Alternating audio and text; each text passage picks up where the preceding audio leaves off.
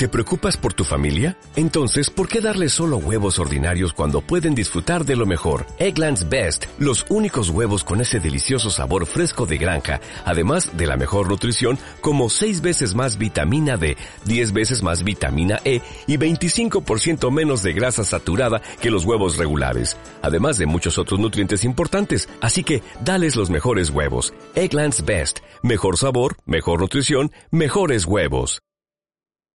Buenas noches para todos los que están unidos al canal de Rebeldía Cívico Militar Venezuela eh, canales afines eh, que pudiesen estarse eh, agrupando con nosotros esta noche para hablarles eh, de la crisis eléctrica, una crisis que va en vías de un gran agravamiento por negligencia eh, del gobierno nacional o este régimen que mal dirige la nación, que mal administra la nación y que quiere eh, este, desesperadamente eh, pedirle cacao ahora, de un cacao de sacrificios a la ciudadanía de Venezuela, en especial a los sufridos sin luz de la provincia, para que apaguen sus aires acondicionados, para que se metan en una dieta eléctrica sin precedentes, para que en fin terminen de pagar los platos rotos que el gobierno, el régimen, ha sido el único responsable de haber ejecutado. Este gobierno, este régimen, tuvo en los últimos seis años solamente para plantas eléctricas 60 mil millones de dólares 40.000 en térmicos, que es lo que más cojea, 15.000 entre megavatios eólicos y megavatios hidroeléctricos, y bueno, algunos 5.000 millones de dólares que dedicaron al mantenimiento de esa infraestructura. Eso equivale a haber recibido un promedio de 27,4 millones de dólares diarios por seis años consecutivos, los días que hay en seis años consecutivos. si ustedes quieren saber ¿A qué equivale o qué representa ese chorro de plata? Eso equivale a un millón ciento cuarenta y dos mil dólares hora por hora solamente para plantas eléctricas para que terminemos con un guri vacío, que no se consiga nada en el país porque la economía eh, criolla, su comercio, su industria no tiene energía, si mañana le diéramos los dólares, no tienen cómo echar a andar esa producción porque no tenemos la suficiente energía eléctrica. Esto es un escándalo este, sin parangón. Mientras tanto, tenemos eh, ministros y gerentes de Corpoelec que desfilan por algunos de los medios porque les dan micrófono, que acusan, se eh, buscan excusas, eh, dicen que son los usuarios, que son el aire acondicionado, se cansan de decir hasta la saciedad, incluyendo el ministro, de que esto se debe al fenómeno del niño, cuando realmente el fenómeno del niño no tenía que hacer, eh, no tiene nada que ver con la, sequía que está teniendo el Caroní. El Caroní debía sobrevivir hasta diciembre de este año, porque la sequía arrancó en mayo del 2014, sin ningún problema. Si, si solamente menos de la mitad de los megavatios termoeléctricos hubiesen aportado la energía requerida de ellos, ni siquiera la mitad como está escuchando, en lo que gastamos 40 mil millones de dólares. Ahí están las plantas de Erwick, ahí están las plantas de Roberto Rincón, ahí están los, los dineros de Andorra, los guisos de Rafael Ramírez, los bolichicos, en fin. Este, todo eso y vamos a terminar tan mal aquí en puertas de un posible colapso que daría a la nación venezolana una potencial crisis sin precedentes.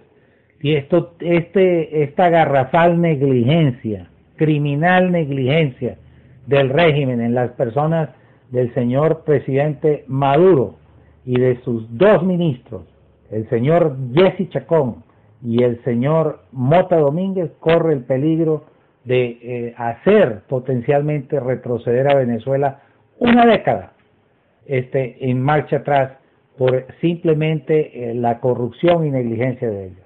Otro detalle que les quiero decir en estos momentos, eh, para ya concluir esta introducción, Yo conozco, sé, he visto muchas declaraciones en los medios, yo también he dado bastantes, he hecho lo que he podido, y hay mucho ruido, hay muchas cosas que se están diciendo y no todas esas cosas son verdad.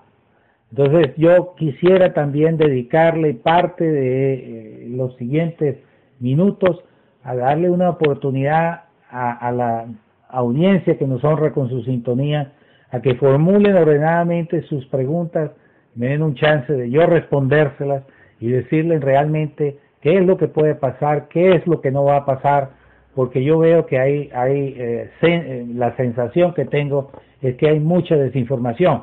Y el primer gran desinformador de todo esto es el gobierno. El gobierno que dice que le va a garantizar la energía eléctrica al país, que aquí no se hacen racionamientos, que son unos cortes programados. Hay racionamientos que no se avisan. Yo no, yo no puedo entender eso realmente, que, que descorteses. Este, nos ocultan la información. Tenemos un ministro en el Guri que anda brincando, buceando, bañándose. Ahora se le ha dado por escarbar el terreno. Dios quiera que no esté escarbando algún lugar muy cercano a los diques de contención de la presa, porque eso sí sería una catástrofe para el Guri. Y este, eh, la, la otra cuestión, saca tantas fotos, pero no saca las fotos que realmente a nosotros nos interesa saber en este momento. Con la cota esta mañana reportando dos 43,66 metros sobre el nivel del mar. Eso ya se penetró la zona del colapso. ¿ok? Estamos en eso. Tenemos 8.2% del agua que le queda a las turbinas de la casa de máquinas 2. Eso es, sumamente grave. es como que si usted va conduciendo su automóvil y se le prendió la luz roja, roja eh, en el indicador de combustible. Por lo tanto, este, eh, estamos en, en, una, en una zona donde se están haciendo. Ingeniero, creo que se le cayó. Buenas noches, este, por mi parte, pues bienvenido y bueno, un placer para mí pues tenerlo por aquí. Cambio. ¿Qué parte se cayó? Agradecería, cambio. Por lo menos yo, yo llegué a escucharlo hasta que ojalá el ministro no empiece a, a, dragar o a horadar en, cerca de los muros de contención, porque ahí sí sería una desgracia para Guri. A partir de ese momento ya no, no le escuché más. Cambio. Rino 169. Este, la, los diques de contención o las zonas aledañas a la presa que tienen terraplenes son muy delicados, son muy delicados porque este, si uno se pone a, estorbar eso, eh, con el, pudiera darse el riesgo de que eh, se forme una caries y una filtración en la presa. esas no son cosas para estar jugando y andar brincando.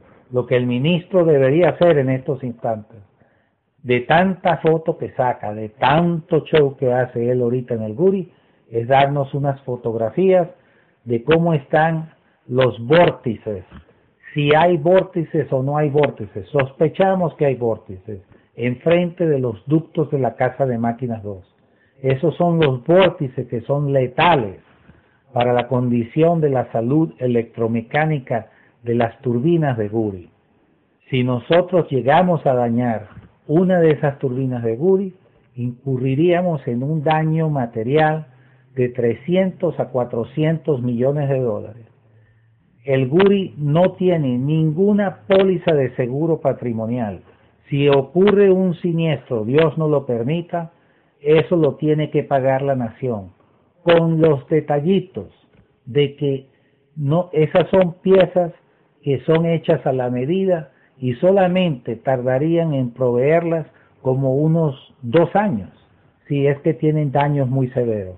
Por lo tanto, aquí el, ministro está jugando con candela, eh, está despertando la ira justificada de, las, de millones y millones de venezolanos que se están quedando sin luz y no tiene la decencia de informar, teniendo una sala situacional donde según ellos hacen seguimiento las 24 horas del día, los 7 días de la semana, en lo que acontece en el sistema eléctrico nacional. Con eso con esta introducción y agradeciendo que me ayudaron a completar, eh, voy a dar paso a, las preguntas que ustedes tengan a bien formular. Muchas gracias y cambio. Buenas noches, ingeniero. Le damos la más cordial bienvenida en nombre del canal Roya Cicar y los canales que están por aquí visitándonos, que creo que es Mi Venezuela Heroica y algunos moderadores de otros canales. Adelante, el que quiera formular la primera pregunta. Cambio. Buenas noches, ingeniero, y a todos los que se encuentran en el canal a esta hora. Bueno, buenas noches este, a todos los presentes en la sala. Bienvenidos a moderadores y usuarios este, eh, de otros canales, pues aquí a, su casa Rebeldía Cívico Militar. Eh, ingeniero, le tengo una pregunta en cuanto a, al dragado este, supuesto dragado que lo pone el señor este, ministro como la panacea para resolver el, el problema inmediato de llenado del, del de la represa, esto por la el video que vi de él, este este este señor está pretendiendo dragar una parte que está bastante cerca del de, de la del muro donde se hace donde están las tomas de de agua, pues. Este este dragado eh, si bien podría ser una medida medio sí, te podría paliar algo el asunto, no generaría un sedimento exagerado eh, eh, dentro del sistema dañando y, alterando pues este las las turbinas, dañando las palas de las turbinas. Cambio. Primero que nada, eh, esto no es ninguna panacea. el agua que debe estar en, en, posada en algunos charcos el ministro está consiguiendo, eso no alcanzaría ni para un milisegundo de la turbina, y menos para 10 turbinas, que, que, o las 8 o las 7 turbinas que ahorita en Casa de Máquinas 2 pueden operar, y también si tomamos en consideración eh, que hay en estos instantes en Gudi funcionando 14 turbinas, 7 en Casa de Máquinas 2, 7 en Casa de Máquinas 1. Esto es más la bulla que la cabulla. Esto es otro show mediático. Es como cuando se sumerge a bucear porque va a determinar la, la, distancia de las tomas. Bueno, señor, ¿para qué son los planos de la construcción de la represa? ¿Usted cree? Se le cayó ingeniero. Cambio. Eh, Guri, perdón, cambio. Esas son este, simple y llanamente eh, cuestiones de, de shows mediáticos. Eh, por ejemplo, cuando hizo lo, del buceo, era eh, una cosa que lo pudo haber averiguado en un plano la represa. Eso no se ha movido. El otro tema es cuando fue a una isla y hizo un video casero, que por ahí no iba a pasar el agua, estaba en una isla, señor ministro, por el otro lado de la isla iba a llegar el agua perfectamente a las turbinas.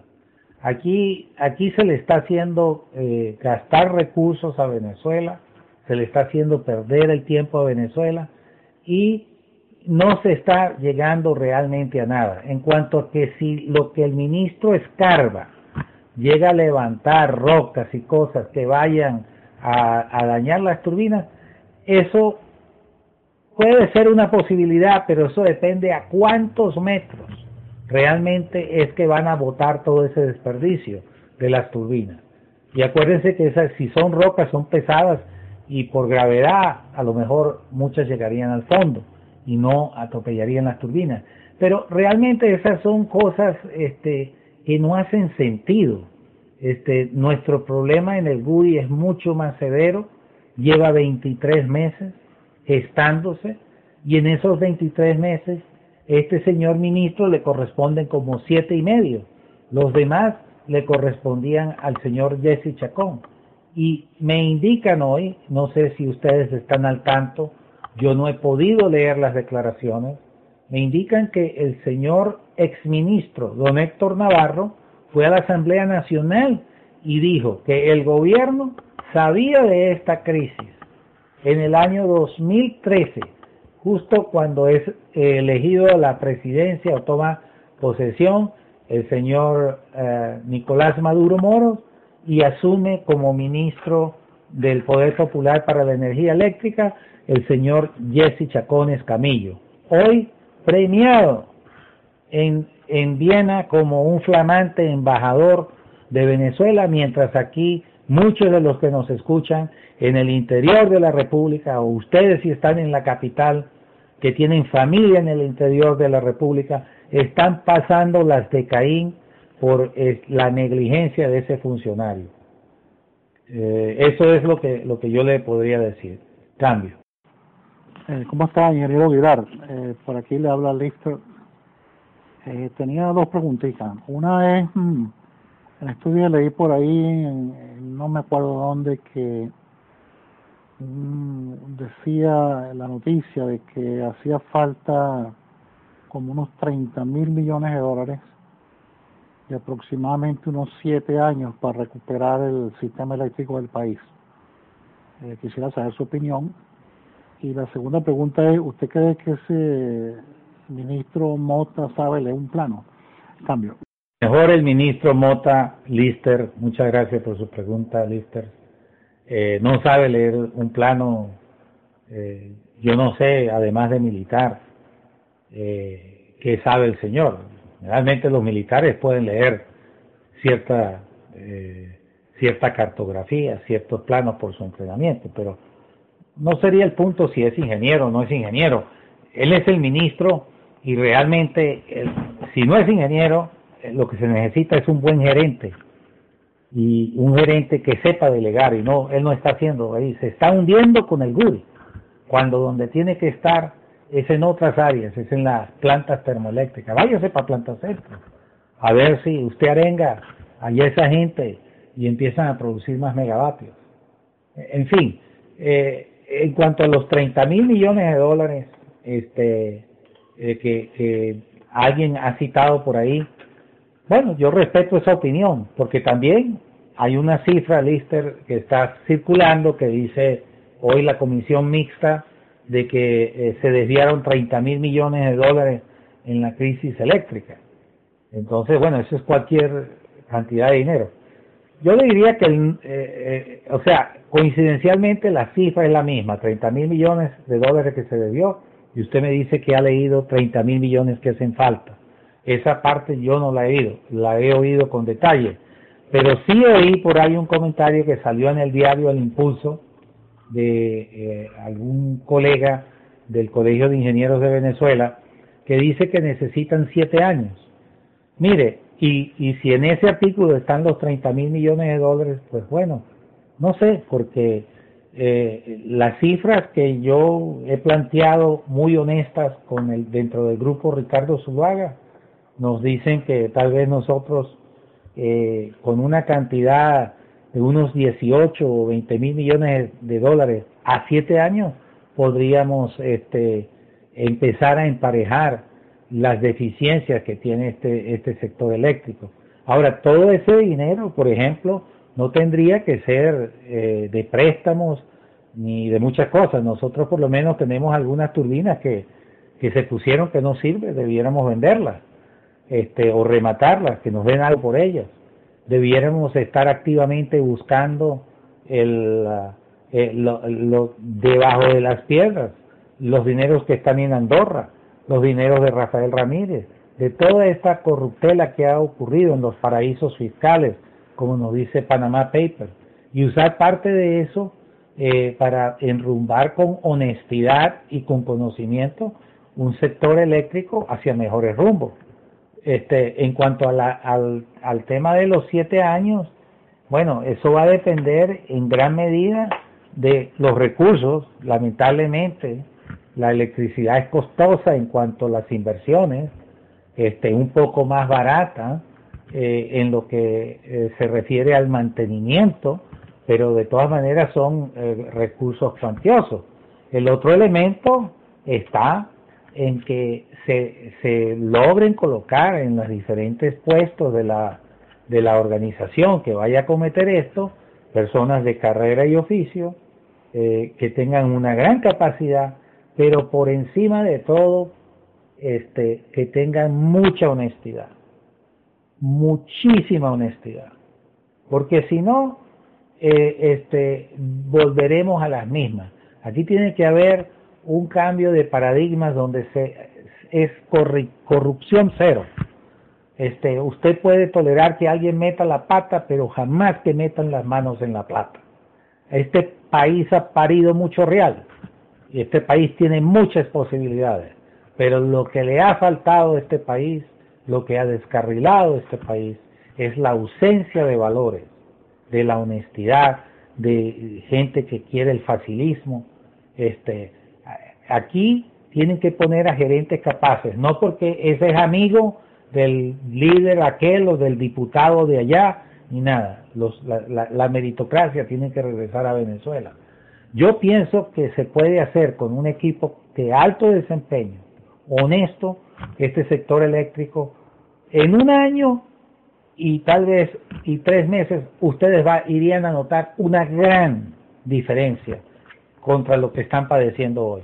Hay algunos otros entuertos que va a llevar un poco de más tiempo, pero al cabo de dos o tres años esto ya puede ir, si se quiere, ya en piloto automático, donde volveríamos a un estado de cosas donde la electricidad se anticipa al progreso de la nación, al bienestar de la nación, y no ahora como en un vuelo sobrevendido, que el progreso y bienestar de la nación tienen que esperar por un cupo de electricidad. Eso es lo que tenemos, ese es el gran reto y para llegar a ese reto no existe posibilidad alguna a menos que se ocurra un cambio político, porque este eh, régimen no tiene capacidad de rectificación. Ellos están ahí eh, simplemente para seguir esquilmando, explotando, engañando a los venezolanos ya basta de muchos abusos. Entonces hay que buscar el cambio político. Este, y eso tiene varias vías, pero no podemos estar eh, dándole largas a esto porque mientras más estén, más daño le van a hacer al país. Cambio. Fíjese, ingeniero, em, retomando eso que usted acaba de, de, nombrar sobre los equipos que se encuentran en este país, sabemos que en los puertos venezolanos en el oriente, en Guanta, en Puerto Cabello, en el mismo puerto de Guaira. Hay turbinas, generadores, algunos nuevos, algunos repotenciados y que están abandonados en los puertos, lo sabemos, se sabe por allí. Esas turbinas, esos generadores, esos grandes equipos que están almacenados, probablemente en un estado eh, pues, eh, de corrosión bien, bien, bien impactante, se podrían rescatar? Porque allá hay una millonada en equipo. Esa es la pregunta. ¿Se podrían rescatar? Cambio. Con su pregunta que si los equipos se pueden rescatar.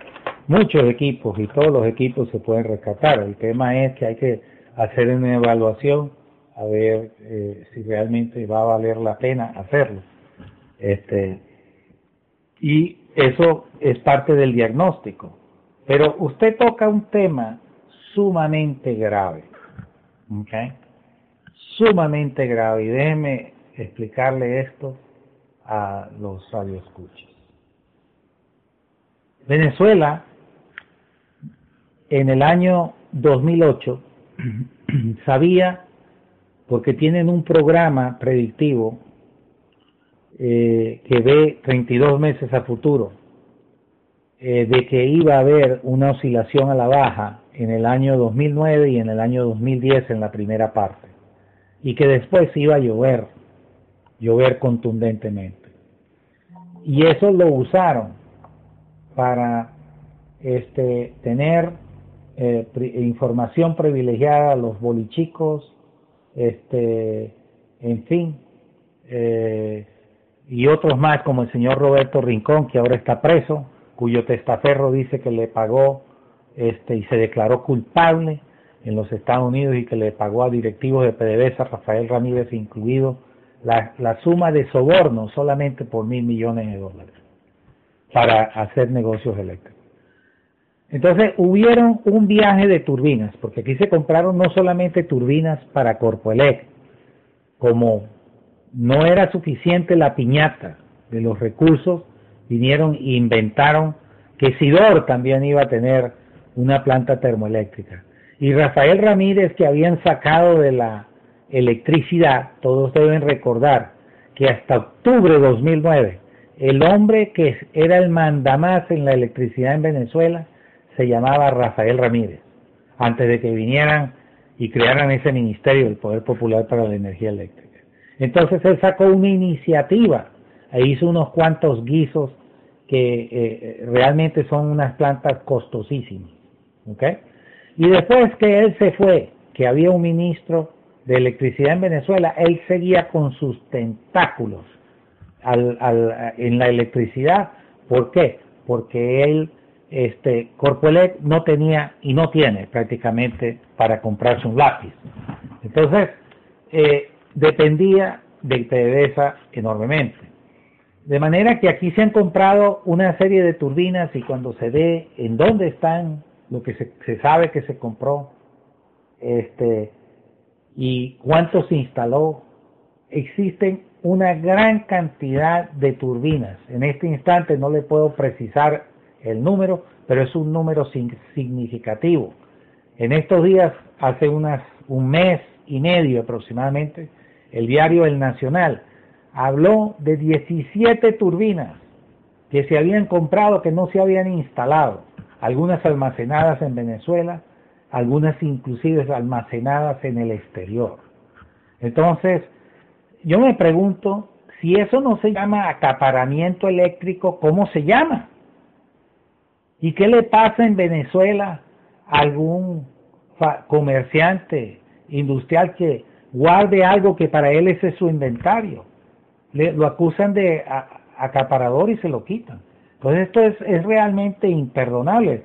En Maracaibo, por ejemplo, perdón, en la costa oriental del lago, en Ciudad Ojeda, hay dos turbinas que totalizan 360 megavatios esperando por instalación desde el año 2005 cuando se compraron. ¿Ustedes creen que eso es justo? ¿Que eso esté allí guardado? ¿Que nadie rinda cuenta?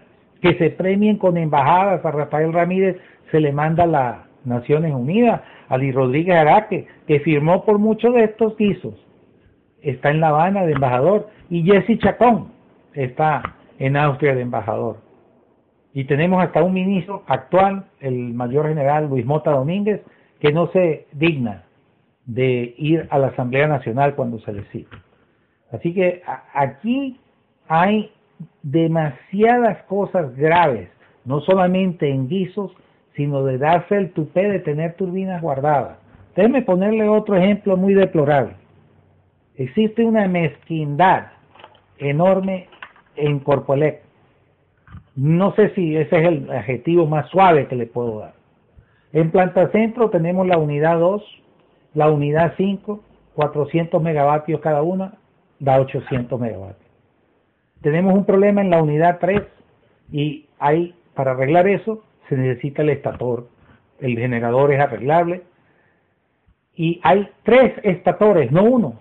Ninguna planta eléctrica en el mundo tiene tres estatores. Para los que quieren saber qué es un estator, es la coraza que va al, envuelve al generador. Ese es el componente que pesa más toneladas en una planta eléctrica.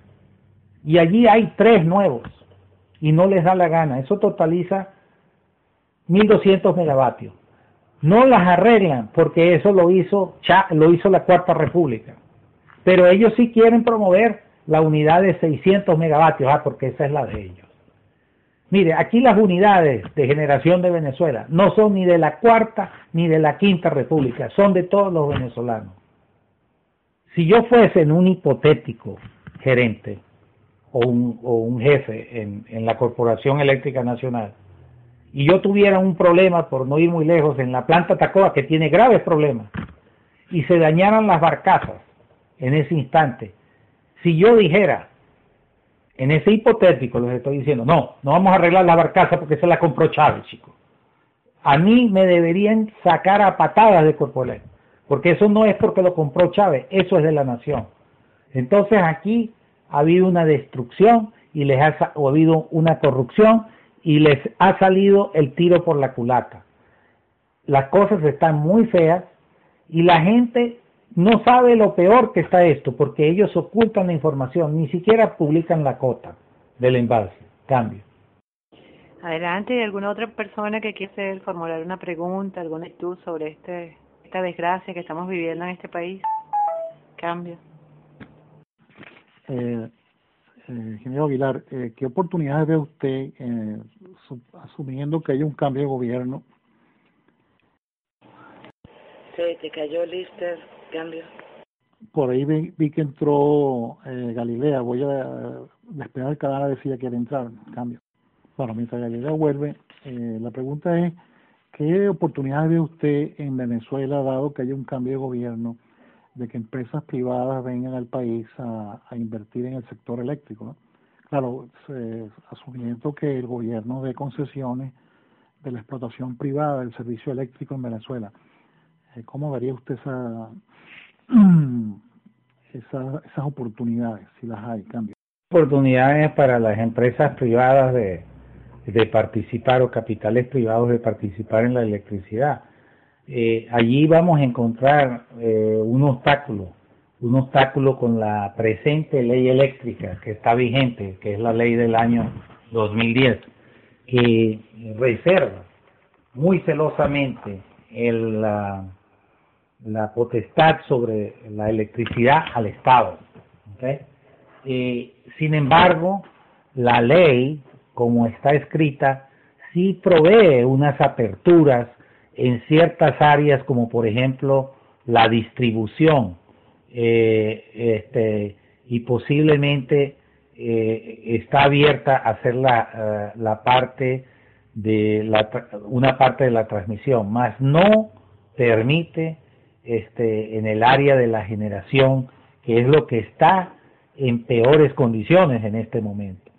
Entonces, eh, el, el tema es que eh, es un es un tema muy muy delicado hay hay cuestiones jurídicas eh, y además eh, tenemos que tener en cuenta que para que alguien venga a invertir aquí el gobierno tendría que garantizar en este caso viste como usted lo dice un nuevo gobierno porque no sería con este tiene que garantizar a los inversionistas este una tarifa eléctrica que sea consona eh, con las inversiones que se tienen que acometer para que en X cantidad de tiempo este, ellos eh, puedan recuperar esas inversiones y mejorar el servicio. Y no solamente eso, porque van a tener que hacer inversiones para eh, restaurar la calidad de servicio, hipotéticamente, sino que también tendrían que, si se quedan en el país, esas empresas y esos capitales ir haciendo inversiones en el tiempo para eh, asegurar que eh, el servicio, la calidad del servicio, eh, nunca se vea comprometida. Entonces, eso es, ese es un tema que tiene muchas aristas y ahorita el principal impedimento es, este, digamos, el andamiaje legal que tenemos alrededor de la presente ley eléctrica y, habría que hacer algunos cambios allí de manera que se inspire confianza y seguridad jurídica a los a, potenciales eh, eh, inversionistas que quieran eh, que quieran venir a ayudarnos que pueden ser tanto extranjeros como pueden ser capitales venezolanos Carmen.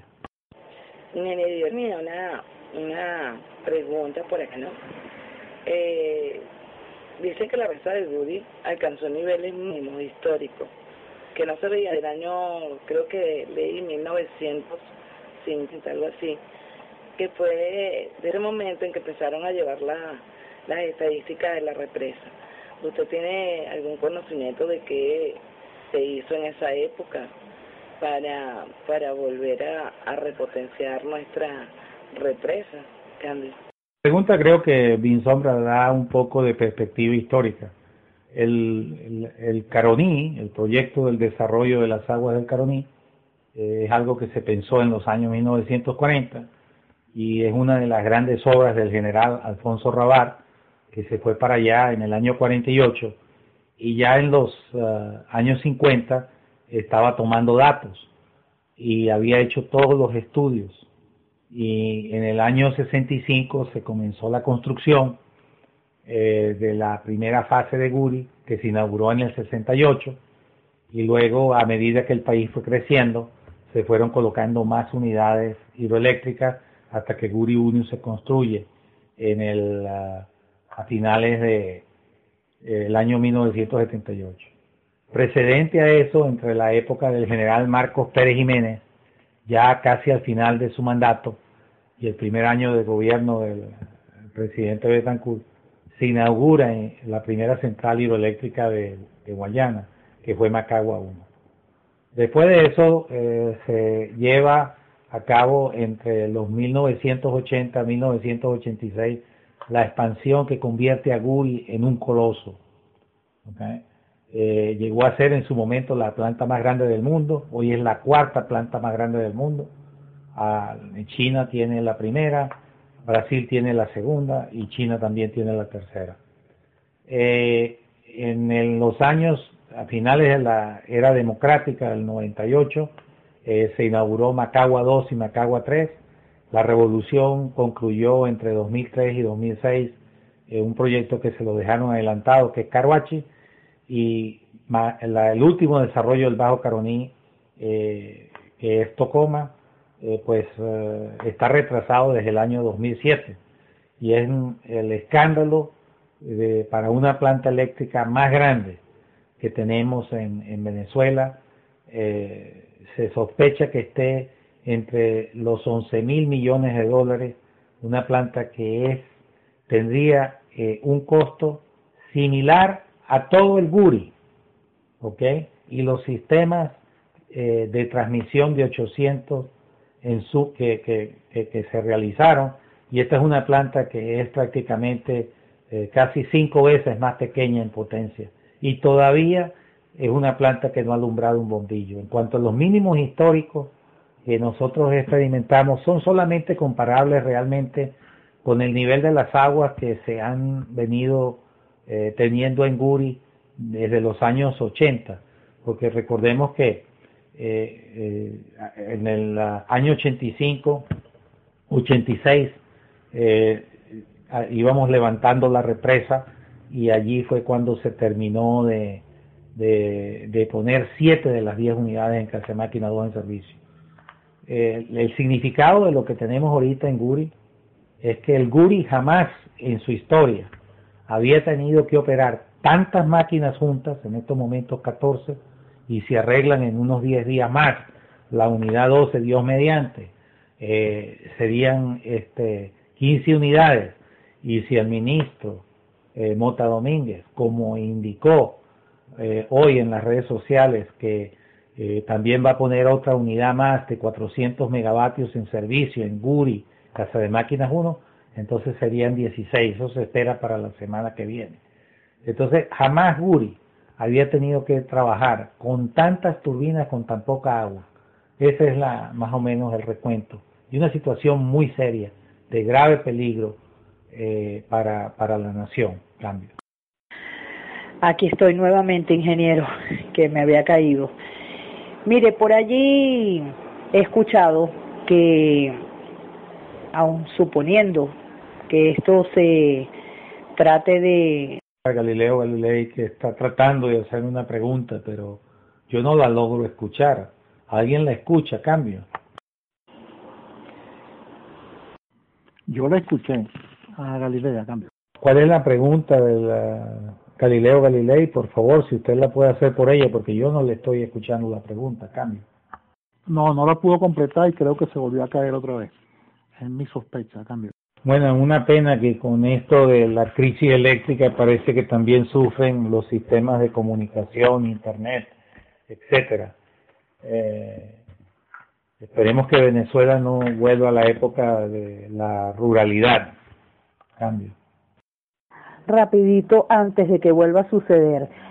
Ingeniero, eh, tengo entendido, escuché por allí que aún volviendo todo a su normalidad, que se hagan las inversiones, etcétera, etcétera, eh, pasarían más de siete años para poder estabilizar y, poner en funcionamiento al 100% eh, como debe ser el sistema eléctrico nacional. Usted como conocedor que sabe de esto, ¿qué opinión le merece? Cambio.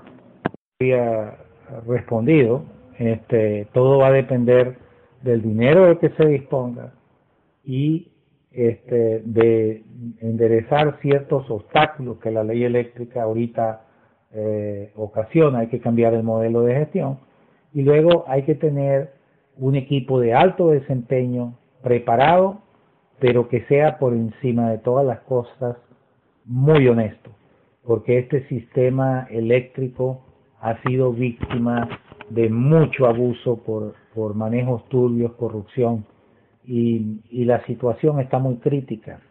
Eh, no hay mucho tiempo que perder, eh, no hay mucho tiempo para ensayo y error, tienen que ser los que saben, los y los que son los zapateros tienen que estar en sus zapatos. Entonces, eh, e, eso es eso es esencial. Yo, con lo que conozco del sistema eléctrico, eh, los estimados de 30 mil millones de dólares, yo no comulgo con ellos, yo creo que eso se puede hacer casi por un poquito más de la mitad de ese dinero y yo eh, pienso de que no se necesitan los siete años este, de que me están hablando.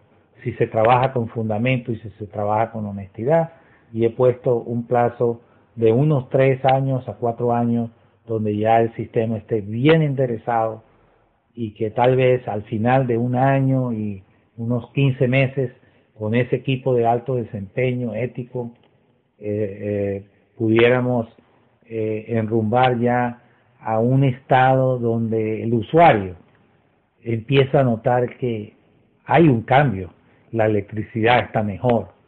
Entonces esa sería mi, mi, postura en eso. Obviamente hay un desconocido aquí, hay una cantidad, hay un ente desconocido.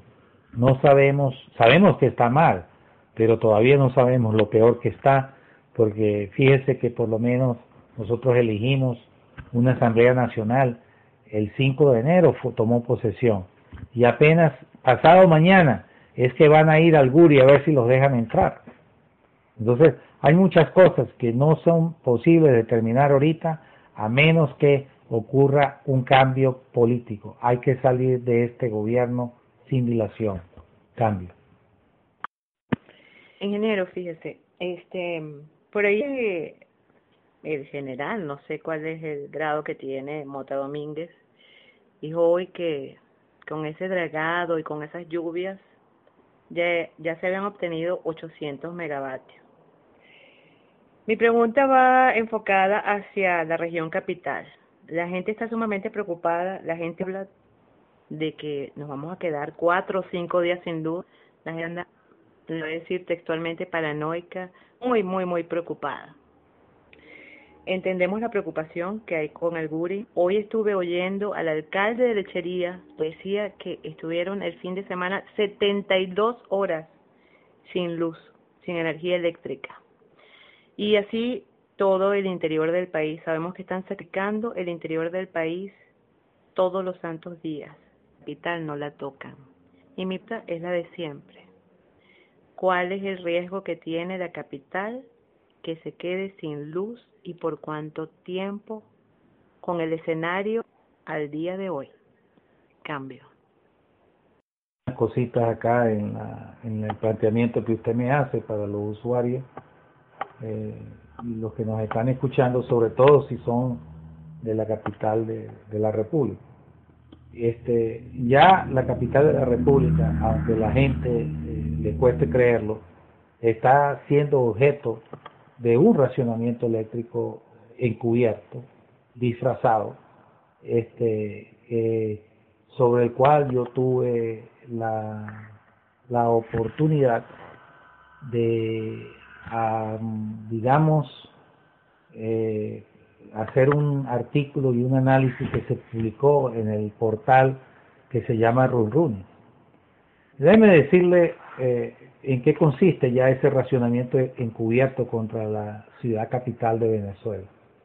Por instrucciones giradas de Corpo Elect a los circuitos que están eh, al departamento de producción del estado de distribución del estado Miranda, en la parte baja del estado Miranda se dio la orden de restringir en un 60% la energía del de el sistema de los valles del Tuy.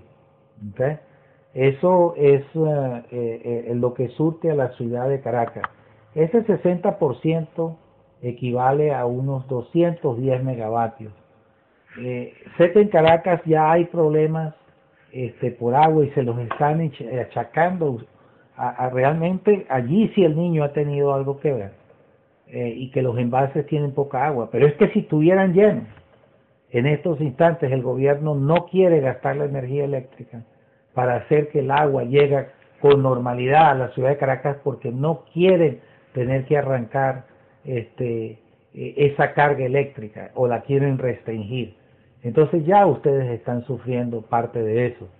Eh, por otra parte, eh, es muy curioso, tenemos un gobierno que eh, exige, demanda de los comerciantes e industriales que se tienen que apretar el cinturón, que tienen que autogenerar, que es la ley, que es esto y que es el otro, y estos señores van allá a sentarse a dialogar al Ministerio Miraflores, y en la orden que aparece girada en ese artículo eh, que, al que yo hago referencia, que apareció en Run Runes la semana pasada. La periodista se llama Lorena Meléndez. Este, muy buen artículo, por cierto, de esa periodista. dice que los primeros que le van a echar matique café son a los industriales y al comercio. Entonces, ¿cómo va a echar Venezuela para adelante? Y después vendrán los residenciales. Eso sí, a los cuarteles no me les quita la luz. Entonces ahí se nota las prioridades que tiene eh, o cómo establece sus prioridades del régimen. Eh, por, otra parte, eh, diría yo que si va a ocurrir un apagón, eso que como ha ocurrido ya en otras veces que se pierde la electricidad en, varios estados, etcétera, eso es si se hay una contracción energética severa porque se tienen que pagar más eh, muchas turbinas en Guri, etcétera. Nosotros allí tendríamos este, eh, las posibilidades de que ocurra ese gran apagón, como ha ocurrido en el pasado, quedarían un poco más disminuidas. Todavía es posible, eh, pero ya sería porque ha ocurrido otro, otro fenómeno, otra cosa, o una mala operación de error humano o la combinación de ambas cosas. Y en cuanto a qué severo puede ser o no puede ser, eh, si es de esa naturaleza que es un, por un error, pueden ser hasta 12 horas sin luz, pero después eso se recupera. Eh, el problema va a estar en que si tenemos que apagar muchas turbinas en Guri, este, ¿cómo se le, se le va a decir al país que el 85% de los representados en la Asamblea Nacional no tienen derecho a la electricidad y que una minoría la tenga. Eh, estamos hablando de un racionamiento masivo, una restricción masiva. Si esto llega a la cota 240, las lluvias se siguen retrasando, el parque térmico no levanta tanto vuelo, realmente yo creo que este, vamos eh, por muy mal camino este, y tendríamos una eh, reducción de la energía donde tal vez va a ser muy difícil encontrar un rincón de Venezuela que tenga, que pueda decir, a mí no se me va la luz las 24 horas del día. Creo que eso será a lo mejor Miraflores, pero eh, yo creo que serían muy contaditos esos lugares con los dedos de la mano y tal vez sobre el dedo.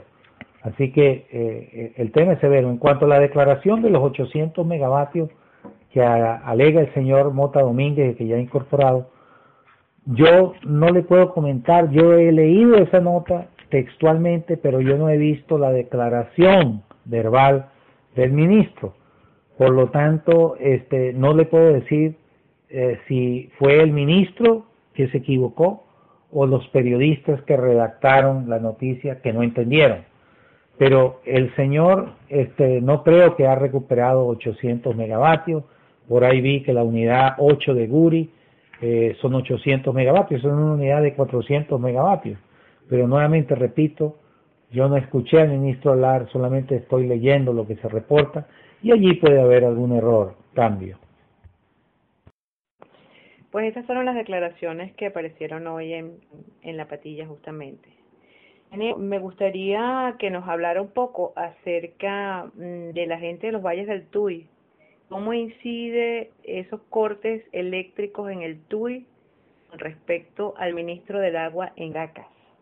Cambio. Dos caras, ¿ok? Eh, que tienen que ser manejadas en estos momentos. El suministro normal para que el tuyo opere y para que la ciudad de Caracas tenga agua, ¿okay? Eso requiere de aproximadamente unos 350 megavatios.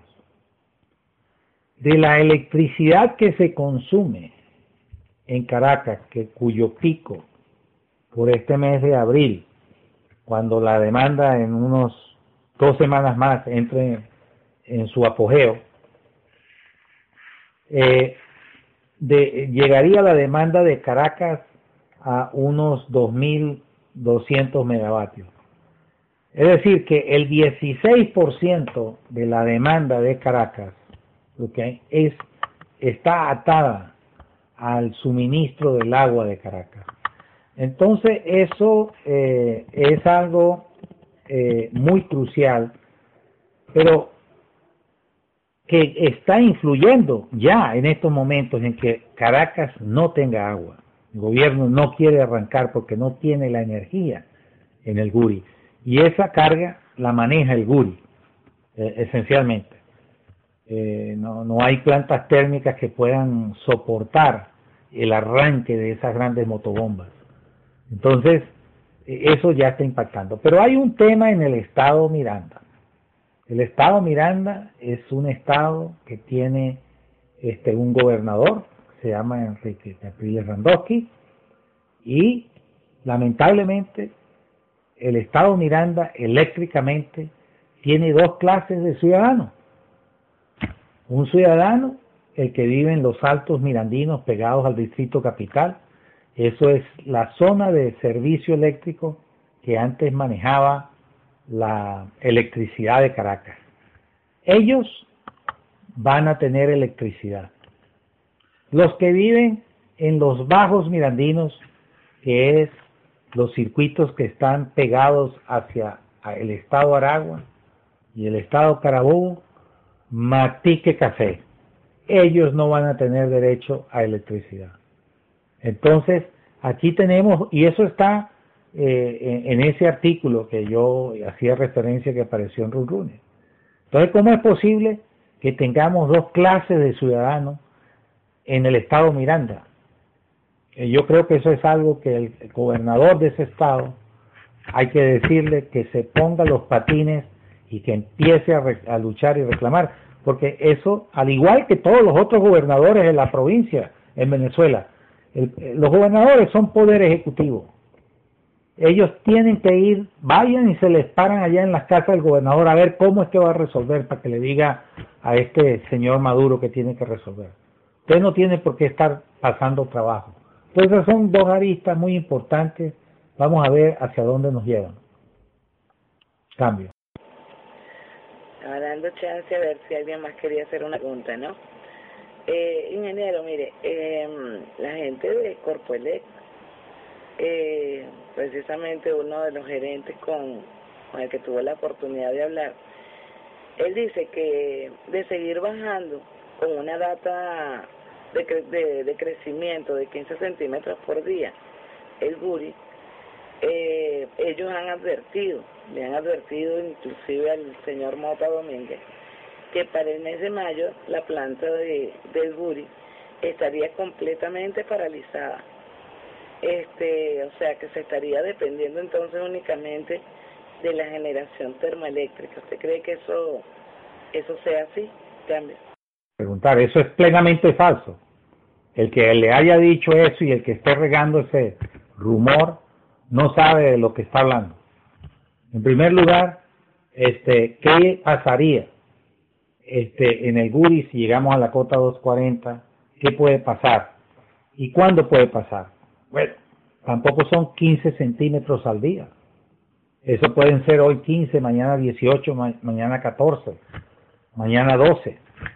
El ministro tiene el control. Eso depende de las lluvias, eso depende de cuánto el ministro esté dispuesto a arriesgar o cuánto el ministro esté dispuesto a racionar. Así que el único que sabe eso es el ministro. Los, los que están haciendo esos cálculos por ahí, eh, bueno, son entretenidos, pero el ministro es el que está navegando ese barco. Esperemos que no lo navegue y se dé contra lo, donde no se tiene que dar. Entonces, pero en el supuesto que nosotros lleguemos a la cota 240, el, ministro declaró que era a finales del mes de abril. Bueno, ese día, ¿qué va a pasar? Primero, el Guri no se va a paralizar en su totalidad, por lo menos, en el peor de los casos, quedarían, ok, nueve o tal vez este, diez turbinas trabajando, ocho en casa de máquinas dos, uno, perdón, y dos en casa de máquinas dos. O sea, de las 20 unidades quedarían trabajando 10. ¿Ok? Pero realmente, ¿qué es lo que va a definir cuántas turbinas se van a pagar hacia finales de abril, tal vez la primera semana de mayo? Va a depender de cuánta agua está entrando al embalse. Ahorita da la impresión de que paulatinamente las lluviecitas están empezando a, a despertar es una cuenca muy grande, es una cuenca muy seca. Mucha de la, del agua que va a empezar a caer, este, primero los lechos de los ríos la van a absorber porque están demasiado deshidratados. Va a ser como un efecto esponja. Entonces, esa agua jamás va a llegar todavía a las turbinas. Esto es un proceso. Entonces, tendremos que esperar a ver en estas uh, tres semanas, según las mismas estimaciones del ministro, cómo estaría la lluvia. Si está entrando un buen caudal, este, bueno, a lo mejor si estuviera entrando un tremendo caudal, a lo mejor no tiene que parar ninguna turbina. Ah, a lo mejor, este, si ya le entra el promedio, ahí sí tiene que parar, el promedio histórico, que es alrededor de unos 2.200 metros cúbicos por segundo, ahí sí tiene que parar unas cuantas turbinas. Y, acuérdense algo, el comportamiento del río Caroní interdiario, a veces es como un electrocardiograma, ¿ok? Y ese electrocardiograma este, tiene eh, unas funciones como que da brincos para arriba y da brincos para abajo. Entonces nosotros no podemos este, eh, pensar de que eh, eso es así nada más y de que se va a parar todo Guri. una cosa sí puede, debemos tomar en cuenta, si a mí me está entrando unos eh, 3.000 metros cúbicos por segundo a finales del mes de abril, este, yo no puedo, si ya estoy cercano a la cota 240, turbinar los 3.000 metros cúbicos por segundo. Debiera dejar, tal vez, no arriesgar más de 2.400 y dejar que esos otros 600 se vayan acumulando. O sea, todo eso lo sabe el ministro, nosotros no lo sabemos. Pero lo grave del caso es lo siguiente. ¿Por qué llegamos aquí? ¿Cómo es posible que llegamos aquí después de todo este tiempo, después de todo este abuso? Nosotros tenemos 23 meses de sequía. Ah, pero lo que ellos no dicen es que por 48 meses antes de eso, nosotros no hallábamos dónde meter el agua en el Caroní y hasta la botábamos al Orinoco. Entonces, e, eso, esa es la parte que ellos quieren echarle bastante tierrita. Entonces aquí eh, hay que tener un poco de calma.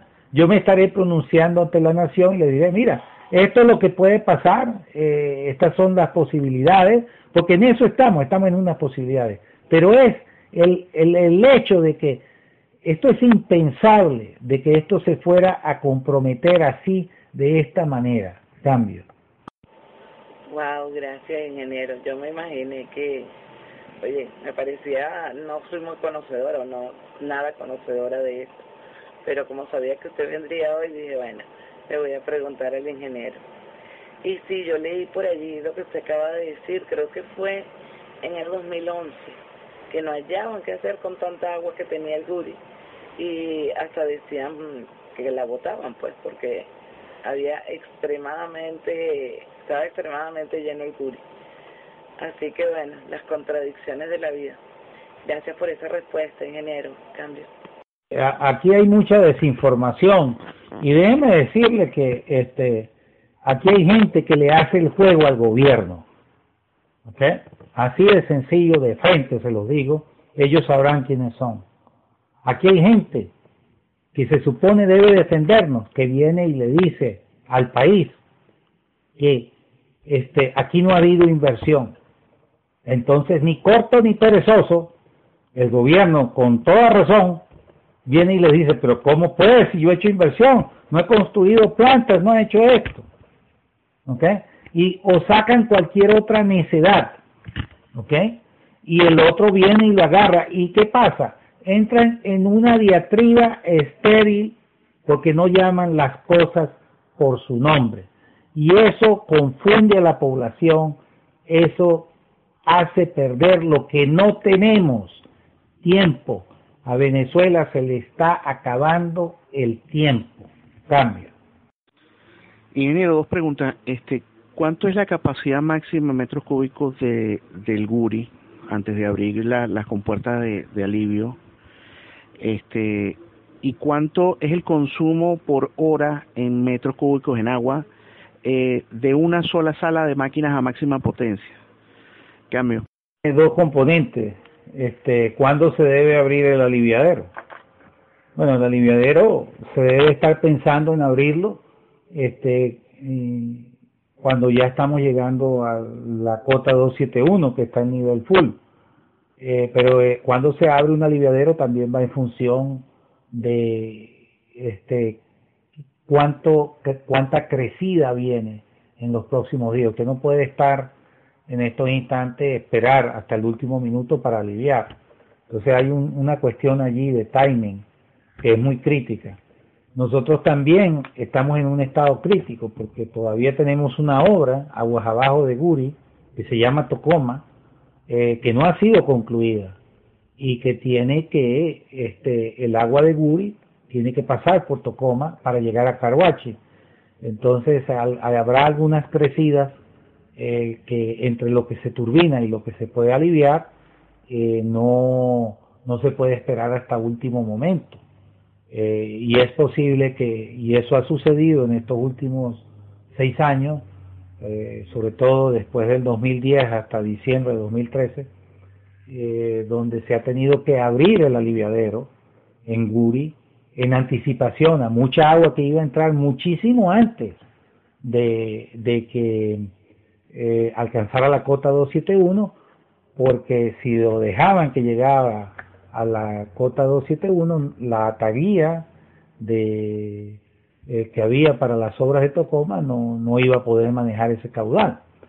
En cuanto a una sala de máquinas de, de Casa de Máquinas 1, por ejemplo, en Google, eh, qué caudal utiliza, eh, eso depende de cuántas máquinas estén en servicio y cuántas eh, unidades, eh, cuánto agua yo tenga en el embalse.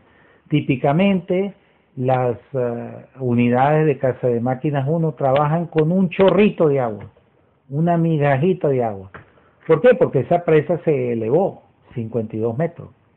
En cuanto al diseño este, a máxima potencia de la eh, unidades de casa máquina 2, esa, eh, usted tendría que solamente para lanzar todo el caudal, eh, tendría que llevarlo a, a 6.000 metros cúbicos por segundo. Este, y eso, eso es una es una gran torrente de agua, eh, pero allí se imponen otros factores, como son en qué punto comienza usted a mandar toda esa cantidad de agua, hay un tiempo de viaje que el, al torrente de agua le lleva para llegar a Caruachi, después para llegar a Macagua, y hay una curva horaria del sistema.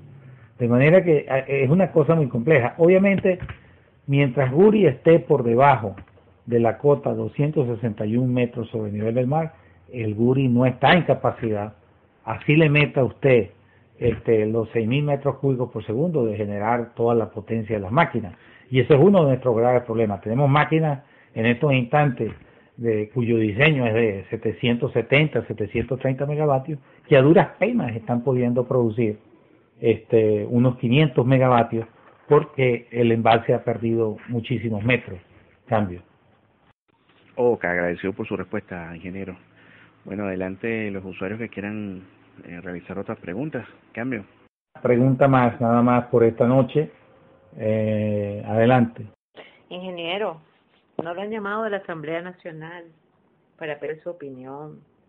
Entiendo que van a ir al Buri, mismo lo, lo acaban de informar, la semana que viene. ¿No tenido contacto con alguien, algún diputado de la Asamblea Nacional?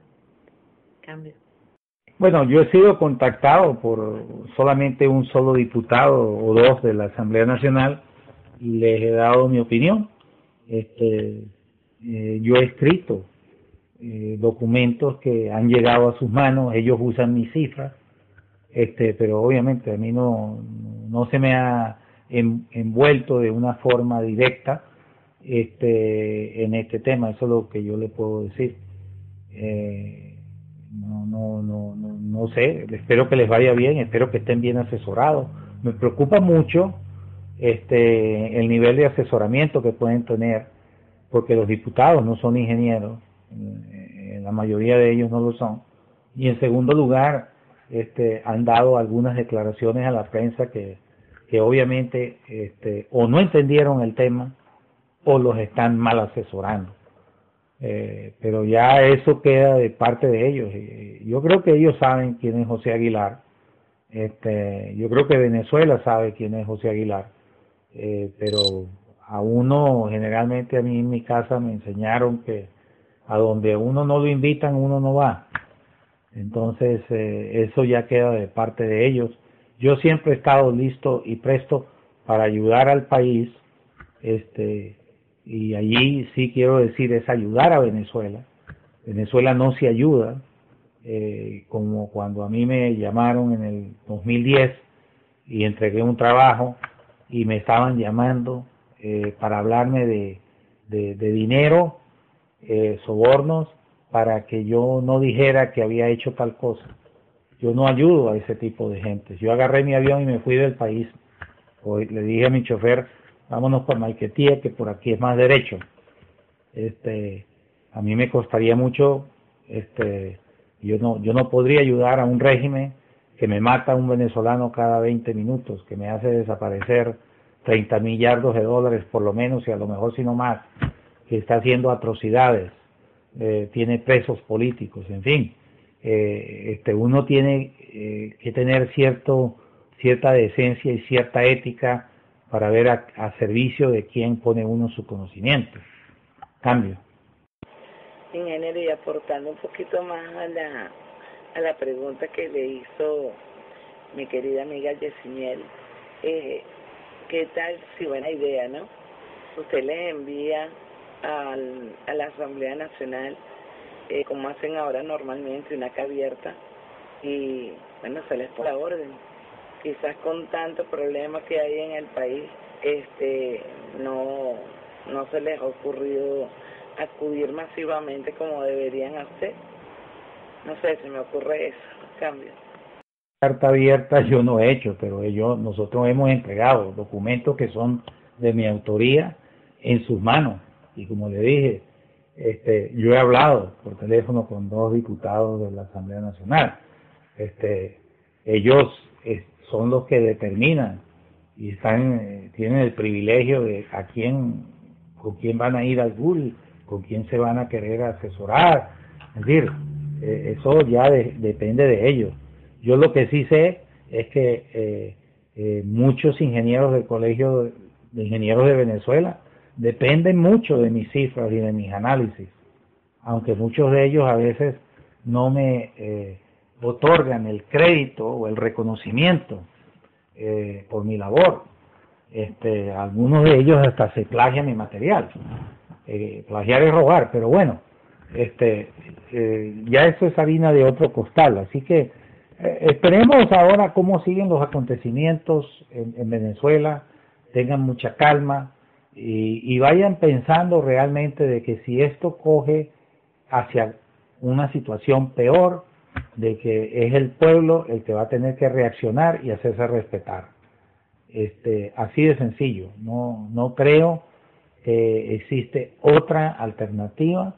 Este, nadie nos va a ir a resolver a nosotros los problemas, nosotros tenemos que resolver nuestros propios problemas, eh, tenemos que tener cero tolerancia por la corrupción, tenemos que tener eh, un énfasis en la educación, en los valores y tenemos que ponernos a trabajar este, con honestidad. Esta tierra ha parido muchos recursos este, y lastimosamente han sido para cosas mal habidas y eso se tiene que corregir. Hay que rescatar mucho de ese dinero porque ahorita no hay mucho dinero. Hay que hacer que lo devuelvan. Este, eh, al menos toda la cantidad de dinero que se pueda tener. Con eso yo, yo daría pues mi, por ahora mi, mi intervención este, eh, por terminada. Eh, les agradezco a todos eh, las preguntas que me han hecho, el interés que tienen. Este es un tema medular para el país. Y bueno, estén atentos a los que me siguen por Twitter y los diarios. Hay muchas uh, cosas eh, que yo estaré publicando en los próximos días, de manera de que al menos se crea conciencia de quiénes son los culpables, cuáles son las atrocidades que aquí se cometieron y por qué tenemos que cambiar, este, y no, sobre todas las cosas que no nos dejemos engañar.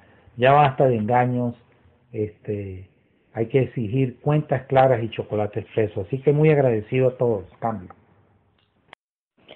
Ingeniero, eh, por aquí ya le vamos a colar eh, a nuestros usuarios eh, su Twitter.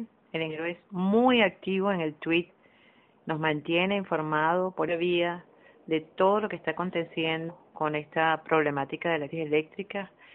Este, nos debe una laminita, ingeniero, lo recuerdo. Nos las puede mandar vía Twitter también. Por aquí por el canal la vamos a colocar. Y bueno, además darle las gracias este, por todos esos mensajes que nos han llegado tan claros. Muchísimas gracias por compartir pues sus ideas y, y, y hacernos a nosotros pues entender realmente cuál es la problemática y en la crisis en que estamos. Creo que a medida que pasa, ya usted ha estado por aquí, ya perdimos la cuenta de los de las veces que ha entrado a nuestro canal pero cada día se acerca y se pone la cosa más crítica. Muchísimas gracias, ingeniero. Esta es su casa. Cuando quiera nos visita. Eh, estaremos atentos de todo lo que usted eh, nos informa vía Twitter. Y en nombre del canal, en nombre de los canales que están por aquí, estamos sumamente agradecidos y complacidos por su valiosa intervención. Muchísimas gracias y cambio. de recibirme esta noche. Este, les deseo todo lo mejor Manténganse alerta, cuiden a sus familias y no tengan miedo de luchar por Venezuela. Cambio y buenas noches. Dios me los bendiga a todos. Hola, Yesimiel. Sabias palabras. El ingeniero nos instruyó esta noche con algo que rompe el celofán porque todo el mundo está omnibulado pensando que hay que sí, que mañana, que pasó mañana. No, es hoy, hoy tenemos que salir, hoy, cambio. Amén, ingeniero. Un millón de gracias por estar con nosotros y lo esperamos en una próxima oportunidad. Mil gracias y Dios lo bendiga a usted también. Cambio. Gracias, mi sombra, y gracias por esas sabias palabras de la gocha 4x4. Eh, todo lo mejor para todos y ahora sí me estoy retirando porque me están esperando en otra eh, conferencia. Muchas gracias para todos, buenas noches y estén pendientes. Este, yo estaré siempre con ustedes desde, desde donde tengan que estar para tratar de ponerle claridad y así sí, con el favor de Dios, podemos vencer esta oscurana, esta oscuridad que este régimen nos quiere imponer. Hasta luego. Buenas noches.